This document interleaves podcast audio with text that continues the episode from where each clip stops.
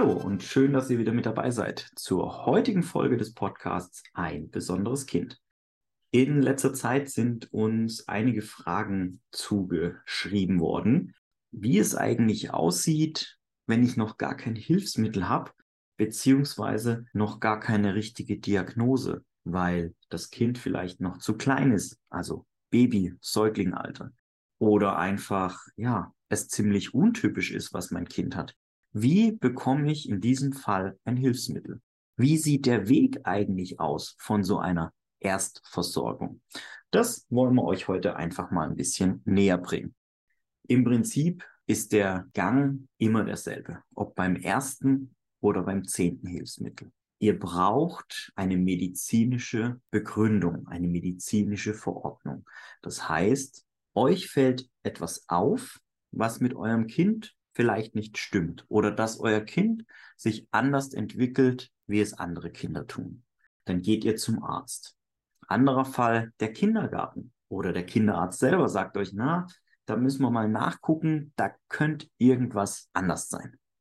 Wenn ihr dann beim Arzt seid oder in einem sogenannten SPZ, einem speziellen Krankenhaus für Kinder, die sich wirklich mit allen möglichen Kinderkrankheiten, Behinderungen auskennen, dann gibt es eine umfassende Untersuchung, meistens auch gleich eine Diagnose. Aber selbst wenn es keine Diagnose, eine handfeste Diagnose gibt, kann der Arzt, kann die Klinik ein Rezept für ein bestimmtes Hilfsmittel ausstellen. Wenn euer Kind zum Beispiel einen neuen Autositz braucht oder beziehungsweise aus dem Maxi-Cosi rausgewachsen ist, der Arzt und ihr aber das Gefühl habt, da stimmt irgendwas nicht, der kann noch nicht aufrecht sitzen, unser Kleiner, unsere Kleine, müsste es aber eigentlich vom Alter her schon können. Das heißt, normaler Autositz würde vielleicht gar nicht ausreichen. Also braucht euer Kind für den Moment, vielleicht auch für immer oder eine längere Zeit, einen speziellen Autositz. Dann kann der Arzt auch, wenn es noch keine fundierte, handfeste Diagnose gibt, ein Hilfsmittel verordnen. Das heißt, ihr bekommt dann ein rosa Rezept. Da oben ist die 7 angekreuzt für Hilfsmittel. Belastet auch nicht das Budget eures Arztes oder des Krankenhauses. Und mit diesem Rezept habt ihr den Nachweis in der Hand. Es gibt eine Notwendigkeit, eine medizinische Notwendigkeit, dass mein Kind Hilfe braucht, dass mein Kind Unterstützung braucht, dass mein Kind ein Hilfsmittel braucht. Mit diesem Rezept geht ihr dann zum Sanitätshaus boah, zuerst einen guten Arzt finden und jetzt auch noch ein Sanitätshaus. Die machen doch eigentlich nur Strümpfe, Windeln für ältere Leute. Nein, es gibt ganz, ganz viele tolle Sanitätshäuser, Fachhändler, die sich auf Kinderversorgung spezialisiert haben. Wenn ihr Hilfe braucht, weil ihr selber noch kein Gutes habt, weil euch niemand ein Gutes empfehlen kann, schreibt uns auf hallo@kinderrea24.de, dann empfehlen wir euch das ein oder andere je nachdem, in welcher Gegend ihr wohnt. Also nächster Punkt, ein gutes Sanitätshaus zu finden. Dort macht ihr einen Termin, erklärt euer Problem, erklärt euer Vorhaben, legt das Rezept dort auf den Tisch und sagt, hier, der Arzt hat festgestellt, das. Wichtig, wartet mit diesem Termin nicht zu lange. Rezepte, gerade für Hilfsmittel, laufen mittlerweile wieder relativ schnell nach vier Wochen ab. Durch Corona sind viele Krankenkassen kulant. Ähm, viele Sanitätshäuser arbeiten mittlerweile auch schon digital, also mit einem digitalen Rezept. Aber wichtig, wenn ihr eine Diagnose habt oder wenn ihr ein Rezept habt, macht ziemlich schnell einen Termin beim Sanitätshaus. Das Sanitätshaus, wenn es gut ist, wird euch dann sagen, alles klar, wir übernehmen die Versorgung und erklären euch den weiteren Prozess. Der weitere Prozess sollte immer sein, dass ihr das Hilfsmittel oder mehrere Hilfsmittel ausprobiert.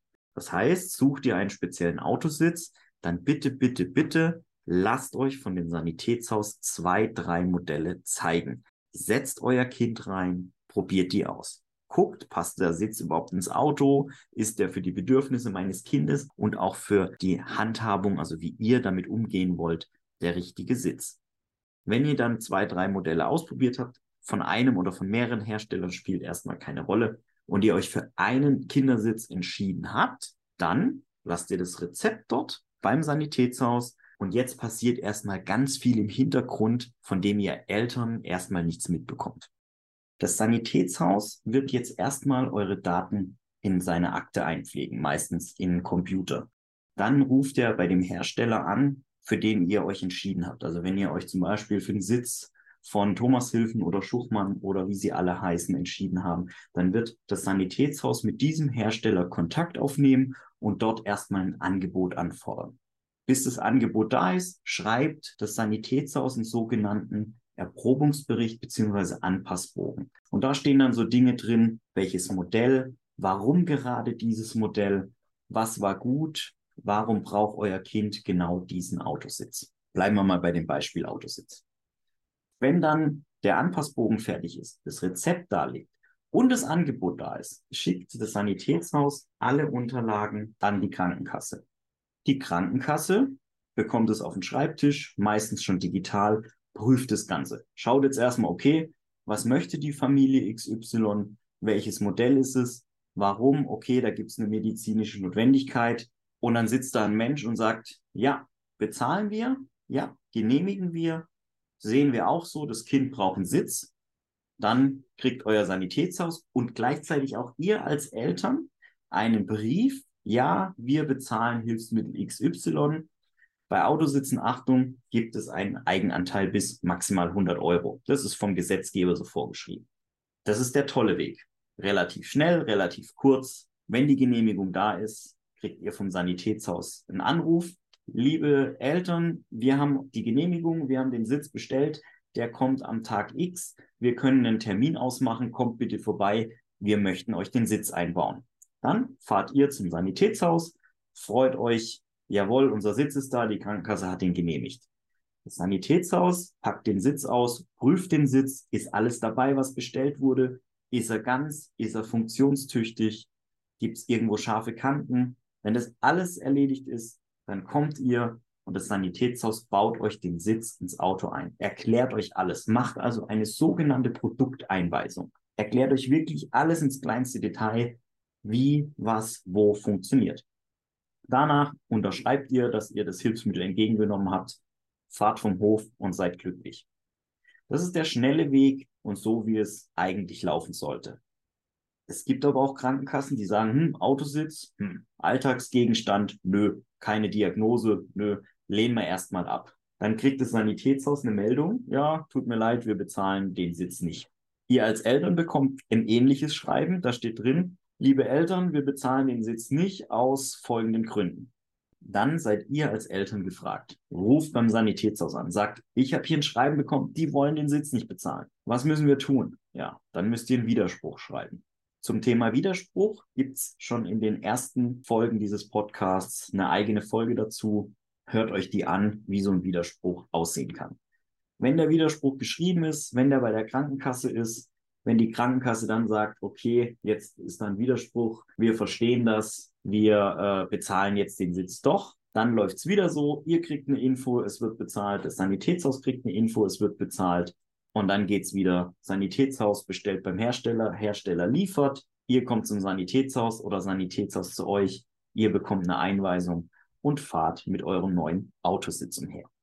Ihr seht, im Prinzip ist es kein Hexenwerk und der Weg ist immer der gleiche, egal ob beim ersten oder beim zehnten Hilfsmittel. Ihr braucht als erstes immer einen Grund, eine medizinische Notwendigkeit. Dazu müsst ihr zum Arzt oder zu einem Therapeuten oder zu einer speziellen Klinik.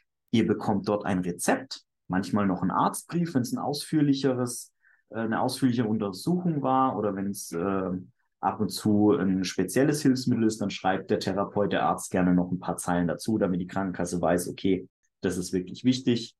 Nachdem ihr das Rezept habt, geht ihr zum Sanitätshaus. Sanitätshaus ruft beim Hersteller an. Ihr testet Produkte aus. Hersteller schickt dem Sanitätshaus ein Angebot. Angebot, Anpassbogen, Rezept geht zur Krankenkasse.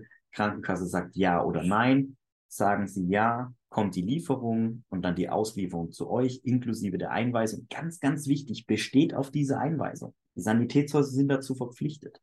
Und ihr seid dann einfach auf der sicheren Seite, dass ihr wisst, wie ihr mit dem Hilfsmittel umzugehen habt. Jeder von euch hat schon einen Autositz eingebaut. Aber wenn ihr mal was Spezielles braucht, eine Matratze, eine Therapiematratze oder äh, ein Gehtrainer oder ein Therapiestuhl, da gibt es so viele Sachen zu beachten. lasst euch die Einweisung bitte wirklich nicht entgehen. Kommt die Ablehnung, also sagt die Kasse erstmal nein, ist es egal, ob beim ersten oder zehnten Hilfsmittel, schreibt einen Widerspruch, geht den Kampf, es lohnt sich. Ja, habt ihr weitere Fragen zu dem Thema? Benötigt ihr Unterstützung, um einen richtigen Fachhandel, also ein tolles Sanitätshaus für die Kinderversorgung zu finden? Schreibt uns auf hallo@kinderrea24.de. Ich bedanke mich fürs Zuhören. Ich freue mich auf die nächste Folge. Bis dahin, bleibt gesund.